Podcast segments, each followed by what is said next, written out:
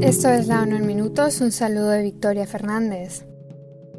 La Organización de las Naciones Unidas para la Agricultura y la Alimentación informó este viernes que el índice de precios alimentarios subió en julio, influido por la finalización de la iniciativa del grano del Mar Negro y las nuevas restricciones comerciales al arroz. Este índice, que registra las variaciones mensuales de los precios internacionales de los alimentos, alcanzó una media de 123,9 puntos en julio. Se trata de un 1,3% más que el mes anterior, pero un 11,8% por debajo del nivel de julio de 2022, informó la agencia. En concreto, el incremento estuvo impulsado por un fuerte aumento del índice de precios de los aceites vegetales, que subió un 12,1% respecto a junio, tras siete meses en descensos consecutivos. Los precios internacionales del aceite de girasol repuntaron más de un 15% en el mes, debido sobre todo a la renovada incertidumbre en torno a los suministros exportables tras la decisión de Rusia de poner fin a la aplicación de la iniciativa de granos del Mar Negro. Este viernes tuvo lugar una sesión informativa sobre el informe político Nuestra Agenda Común sobre la transformación de la educación, un documento en el que el secretario general de las Naciones Unidas subraya que la educación tal como la conocemos ya no es adecuada para su propósito.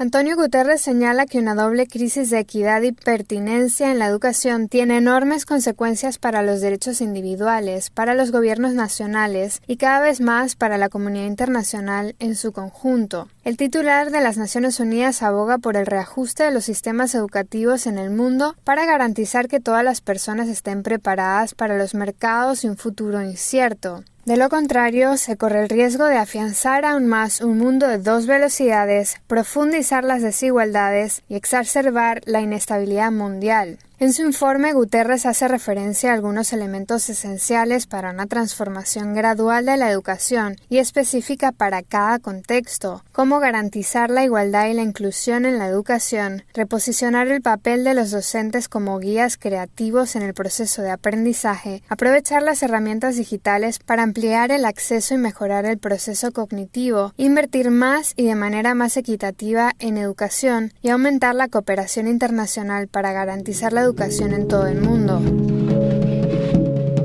Durante una sesión informativa sobre la nueva visión del Estado de Derecho, el alto comisionado de las Naciones Unidas para los Derechos Humanos advirtió que, según las estimaciones, 250 millones de personas viven en condiciones extremas de injusticia, privadas de cualquier protección significativa de la ley. Volker Turk recordó que la justicia es vital para la paz, para un contrato social justo y duradero y para el desarrollo sostenible. Esta relación entrelazada se refleja en la promesa del Objetivo de Desarrollo Sostenible número 16, que compromete a los estados a promover sociedades pacíficas e inclusivas para el desarrollo sostenible, proporcionar acceso a la justicia para todos y crear instituciones eficaces, responsables e inclusivas a todos los niveles. Sin embargo, el Objetivo 16 no va por buen camino, señaló el alto comisionado. La Oficina de Derechos Humanos calcula que 4.500 millones de personas, es decir, el 16% de los habitantes del planeta, están excluidas de la protección social, económica y política y de las oportunidades que la ley debería proporcionar. Además, el informe de Desarrollo Sostenible 2022 revela que el 15% de las empresas de todo el mundo se han enfrentado a peticiones de sobornos por parte de funcionarios públicos. La corrupción en el Poder Judicial, por su parte, socava gravemente la legitimidad y la confianza en el sistema judicial, un principio básico del Estado de Derecho, declaró Turk. Para hacer frente a la situación, el alto comisionado aboga por una financiación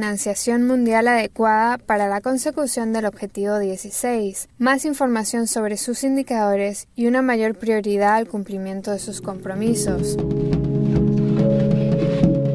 La secretaria general adjunta de las Naciones Unidas, Amina Mohamed, se encuentra en Brasil, donde se reunió este viernes con representantes de la sociedad civil y el sector privado para abordar el futuro de la región amazónica. En este contexto, intercambió puntos de vista sobre la pluralidad de la región y sobre cómo integrar las voces de las comunidades amazónicas en la gobernanza mundial del clima. La reunión tuvo lugar tras la visita de Mohamed a la tierra indígena Mapuera, en el estado brasileño de Pará, en la que reiteró el compromiso de las Naciones Unidas de apoyar a los pueblos indígenas, defender sus derechos y amplificar sus voces más allá de sus comunidades. Además, señaló la importancia de garantizar el acceso a medios como el transporte, la tecnología, la tierra y los servicios básicos. Previamente, Mohamed se reunió en Brasilia con representantes del gobierno, la sociedad civil y las Naciones Unidas.